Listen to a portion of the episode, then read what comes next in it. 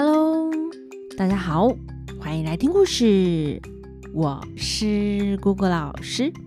昨天姑姑老师又在加班，隔壁科的同事路过我面前，就突然停下来问我说：“哎，有没有人说你长得好像一个电影明星啊？”通常有人说你长得像明星，大家应该会觉得很开心吧？但姑姑老师听了却心情复杂，不知道该不该高兴呢？怎么说呢？哎，因为同事啊说我长得像影帝梁朝伟。小朋友可能不知道谁是梁朝伟，就是一位演戏很厉害、很厉害的影帝哦。那姑姑老师没有告诉他。其实之前有另一个同事也曾经这样说过，只能够安慰自己，长得像帅气英俊的影帝，嗯，也不是件坏事啦。那姑姑影帝就用声音来为大家演出《西游记》的故事。今天要讲的是脱灾。上礼拜我们讲到唐三藏他们有牢狱之灾。被当成是抢劫寇家、杀害寇员外的强盗，关进了牢里，还被用刑哎，打得唐三藏啊痛苦难忍，不得已只好听孙悟空的建议，把袈裟送了出去。这件锦兰袈裟可是佛宝衣呀，霞光闪闪，一看就是个好东西。所有的人都争相来看，惊动了狱官，走过来凶他们说：“哎，你们在这里叫嚷什么？”那些狱卒跪着说：“老爹，才子提神，送下四个和尚，乃是大火强盗。他见我们打了他几下，就把这两个包袱给我。我们打开来看时，哦，看见里面有这个宝贝耶。”不知道要怎么分呐？要是我们每个人扯破了，每个人分一点啊，实在可惜这个宝贝啦。但要是只给一个人，其他人又拿不到好处。幸好老爹来啦，不然嗯，就给老爹披着吧。狱官见了，乃是一件袈裟，又把包袱里其他东西也检查检查，看见有通关公文，打开一看。上面有各国的宝印花押，他就说啦：“哎呀，还好是我来看呐，不然你们都惹出事情来了。这和尚啊，绝对不是强盗，千万别动他衣物。等明天太爷再审，方知真相啊。”那些狱卒听话，就把包袱还给他们，也不敢再打了。渐渐的，天色晚了。他们挨着挨着，挨到了四更三点。孙悟空看他们都不再呻吟，全都睡着了。他心想：啊，师傅该有这一夜牢狱之灾。老孙我啊，不开口责辩，不使法力，就是因为注定有这场灾呀、如今四更将近，灾难也该满啦。我得去打点打点，天亮后才好出牢门。你看他弄本事，把身子小一小，就拖出狭床，摇身一变，变做个小蚱蜢，从房檐瓦缝里飞出，看见那星光点点，月亮皎洁，真是清和夜静的好夜晚呢。他认了认方向，就直接飞向寇家。只见那街西下一家灯火通明，又飞进他们门口看时，原来是个做豆腐的。看见一个老头在烧火，老妈妈在挤豆浆。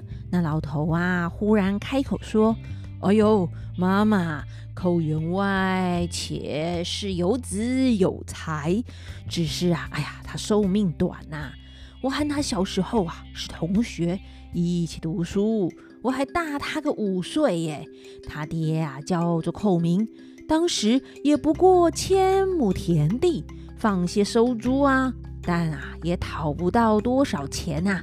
他到二十岁的时候，他爹就死了，换他当家。他其实呢，哎，也是一步好运呢，娶的妻子是那张望之女，小名叫做什么啊？叫做穿针啊，却旺夫呢。自从进他家门，种田啊丰收，收租顺利，做什么生意都嘛赚钱，被他挣了有十万家私。他到了四十岁啊，就一心向善，发愿要供养一万个和尚啊啊！没想到啊，昨晚呢，却被那些强盗给踢死了，可怜呐、今年呢，他也才六十四岁，正是享福的时候啊，怎么会知道？哎，像他这样一心向善的，却不得好报，死于非啊！可惜呀，可惜呀！孙悟空耐心的听完他说的话。这时啊，已经是大清早五更了，他就飞入寇家。只见那堂屋里停着棺材，棺材头还点着灯，摆列着香烛花果。老妈妈在旁边啼哭，又见他两个儿子也来拜哭，两个媳妇拿着两盏饭在那里贡献着。孙悟空就钉在他的棺材头上，咳嗽了一声。咳 唬得那两个媳妇啊，慌乱的往外跑。寇良兄弟跪拜在地上，不敢乱动，只叫着“爹爹啊啊啊！”那老妈妈胆子大，就把棺材头扑了一把，说：“啊，老员外呀，你活啦！”孙悟空学着那寇员外的声音说：“哦，我没活啊！”两个儿子慌了。止不住的磕头流泪，叫着“爹爹，爹爹啊！”哎呀呀呀！老妈妈硬着胆又问：“员外呀，你没活过来，怎么说话啦？”孙悟空说：“我啊，是阎王差鬼使呀回家和你们讲话的啊。那张是穿针说谎，陷害无辜。”那老妈妈听见叫他小名，慌得跪倒磕头说：“好老头啊，这一大把年纪还叫我小名哎，我哪有说谎，害什么无辜啊？”孙悟空就凶他说：“哈，你不是说唐僧点着火，猪八戒拿刀杀人，沙悟净搬金银财宝？”孙悟空打死你父亲吗？就是因为你乱说话，让那些好人受灾难。那唐朝四位老师路上遇到强盗，反而把强盗抢来的财物送还来谢我，这是何等的好意呀！你却陷害诬告他们，让儿子们去告官，官府又没仔细审问啊！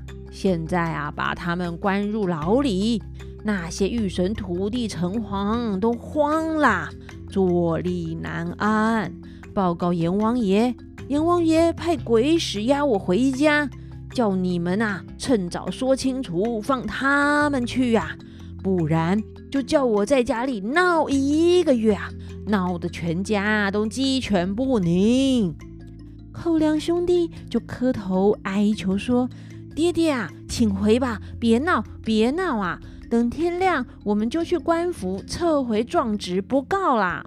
孙悟空听了就说：“啊，那去烧一些纸钱给我啊，我走啦。”他一家都来烧纸钱了。孙悟空一翅膀飞起，又飞到刺史家里，低头观看，那房里已经有灯光，刺史已经起来了，他就飞进中堂看。只见中间墙壁上挂着一幅画，画的是一个官骑着一匹点子马，孙悟空就盯在画中间。